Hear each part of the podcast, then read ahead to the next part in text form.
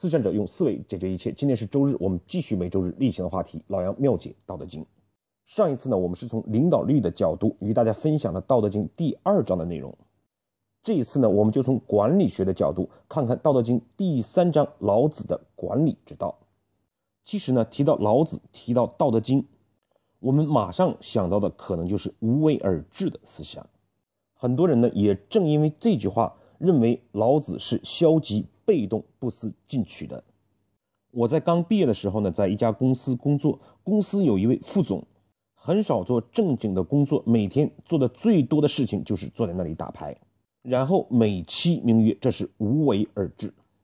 但是呢，事实上老子所提倡的绝不是无为而治，而是呢这一章的最后两句话：为无为则无不治。什么叫为无为呢？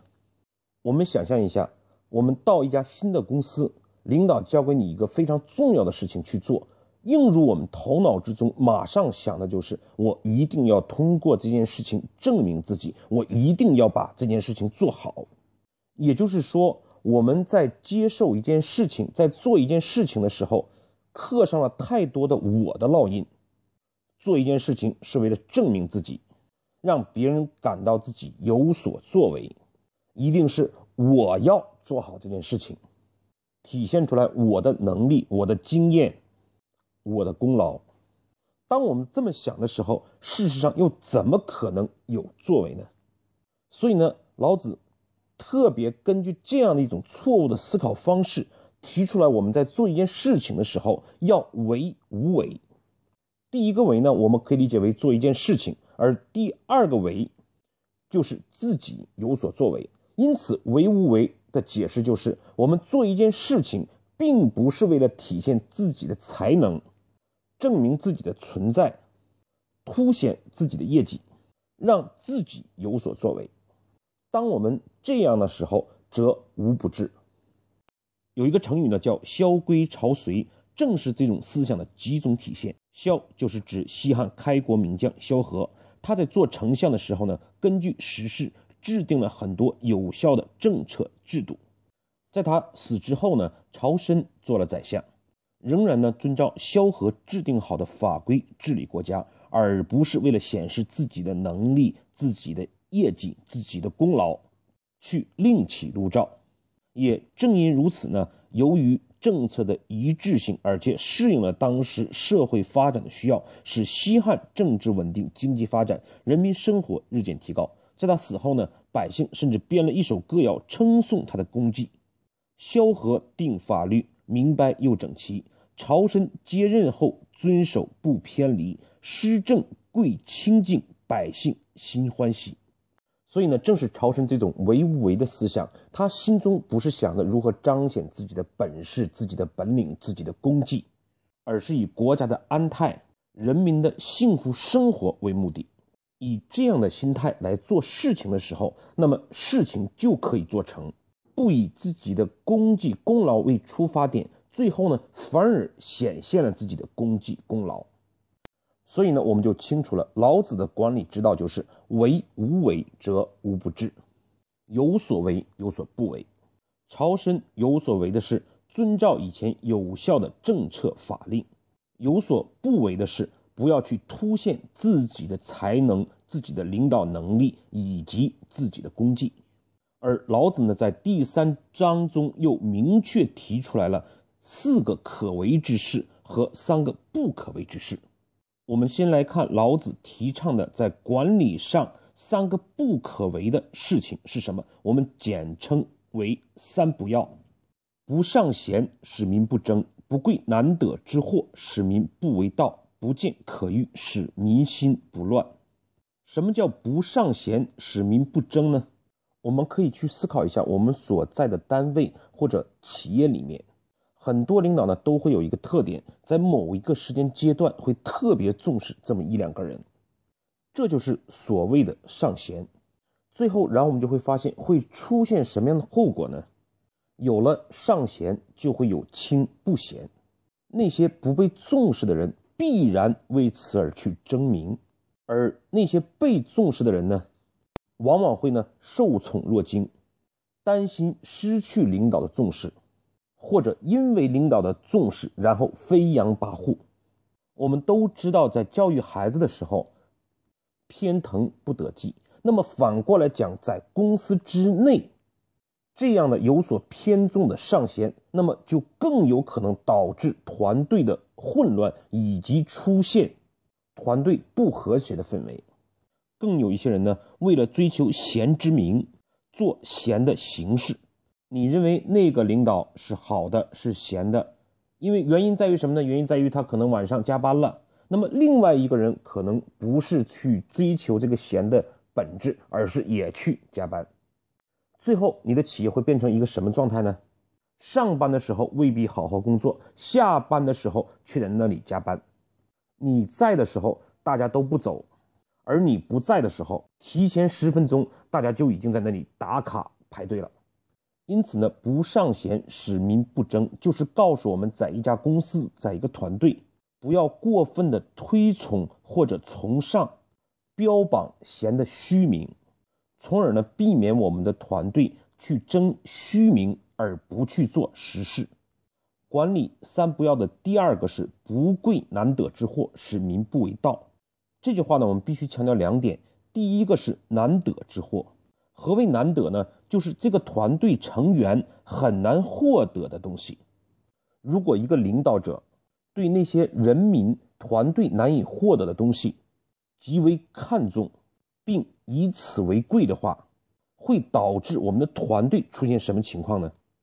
就是引导他们也想获得这种东西，但是因为这个东西是难以获得的，不可能人人均沾，就会导致他们不择手段。因此呢，这个盗并不是我们现代意义上的偷盗，而是指以不正当的手段获取。就像新一届政府上台以来，打击高端消费，关闭私人会所，这些东西呢，都是对于人民来讲的难得之货。他们的存在就会让我们感觉到不公平，会导致人民也会急功近利、不择手段的去获取这些东西。反过来，我们看，习近平呢，作为一个国家的元首去吃包子，这又给我们一个什么样的声音？就是不贵。难得之货，反而呢是以可得之货为贵，引导人们去追求正常的消费，追求我们正常的生活。所以呢，不尚贤，使民不争，告诉我们不要去争名；而不贵难得之货呢，使民不为盗，就是我们不要让团队去夺利。好，接下来我们看管理的三不要，最后一个是什么呢？就是不见可欲，使民心不乱。这句话的理解呢，关键是这个“欲”字，“欲”不是指单纯的欲望需求。从字形上看，“欲”呢是指很深的山谷还不足够，还欠一些。《说文解字》呢也解释为贪欲。何谓贪？无法满足即为贪。比如说吸毒，一旦沾染上就无法再停下来。又比如有些人上网打游戏。还比如，现在我们进行网络扫黄的这个“黄”，这些东西呢，都会导致我们一旦沾染上，就会乱我们的心性，深陷其中而不能自拔。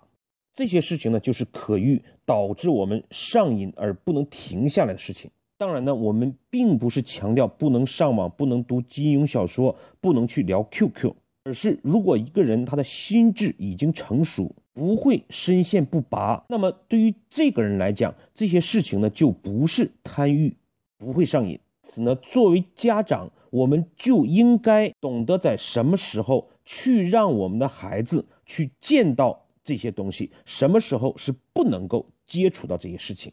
同样的道理，管理也是如此。很多企业愿意用奖惩的方式来引导员工的行为。可是这种过分的奖励呢，就会导致员工将自己的心思更多的放在物质的追求上，反而忘记了自己的本职工作，做工作本身的价值。这个时候呢，就是讲的民心就乱了，往往呢就会重利而轻义，正所谓的利令智昏，整天呢都想着如何获得领导的赏识，下一次加工资是不是有自己？如何获得更高的职位等等。因此呢，不见可欲，使民心不乱。意思呢，就是在企业里面，不要用奖惩、物质等过分的挑拨员工的欲望，导致呢他们心情浮躁、心性烦乱，而不能专注于将工作本身做好。那么接下来，老子所讲的有所为，管理一定要做的四件事是什么呢？虚其心，实其腹，弱其志，强其骨。虚其心呢，就不仅仅意味着他要谦虚。空杯，而且呢，要去除掉他的名利之心。什么叫食其腹呢？就是要满足他基本的生活需求。比如说，我们聘请一个高管，如果他的社会价格就是三十万的话，我们既不能过低给他二十万，也不能过高给到一百万。如果工资过高，他就会将自己的精力放在如何保住自己位置上；如果过低呢，他就会考虑如何找到更好的工作。从而呢，导致不能安心在自己的本职工作上。什么叫弱其志呢？是不要逞能，不要做一件事情为了体现自己的能力，凸显自己的业绩。很多人呢，在进入一个新企业的时候，都往往会强其志，要干一番大事业，要体现自己的能力，要快速获得领导的赏识。事实上，越这么做，往往呢会适得其反。最后一个呢是强其骨。何谓强其骨呢？骨是指骨气。一个员工什么时候会有骨气？只有他专注在自己的事情上，对事情呢有自己独到的见解，却不是为了让别人认识到自己的能力。我曾经在很跟很多高管交流的时候呢，我要求他们做的最重要的三点就是：第一，不怕老板；第二，为老板想；第三，使命必达。我们面对领导的时候呢，其实我们应该不卑不亢。事实上，我们越怕一个人，就越不可能为他着想。当一个员工专注于事情本身，为企业着想的时候，那么面对一件事情，就会敢于表达自己的意见，甚至呢不惜与领导或者老板据理力争。这就是所谓的强其骨。因此呢，虚其心，实其腹，弱其志，强其骨，就是在强调。一个员工要认识到企业的伟大，认识到自己的渺小，做事情呢不以名利为目的，给他合适的工资、福利的待遇，不能过高，也不能过低，不要让他有做事逞能、证明自己之心，而是让他专注于到事情本身，为了将事情做好，为企业着想的时候，可以据理力争，有气鼓气，这样呢，通过。管理上的三不要、四要有所为有所不为呢，就会使团队进入到使民无知无欲，使夫智者不敢为也。无知呢，则虚心；无欲呢，则不逞强。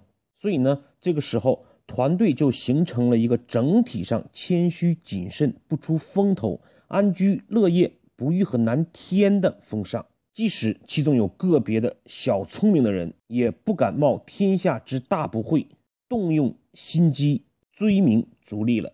而这个时候呢，就达到了无所不至的状态。所以呢，《道德经》的第三章是从四个方面来讲解管理之道的。第一个呢，就是管理三件事不能做：不尚贤，不贵难得之货，不见可欲。第二个呢，就是管理上一定要做到的四件事情。虚其心，实其腹，弱其志，强其骨。第三个呢，就是通过三不要、四要，使管理达到使民无知无欲，使夫智者不敢为的状态，管理的状态。最后呢，就可以总结为管理的这样一个宗旨：为无为，则无不治。好，今天的分享呢，我们就到这里，谢谢各位的收听。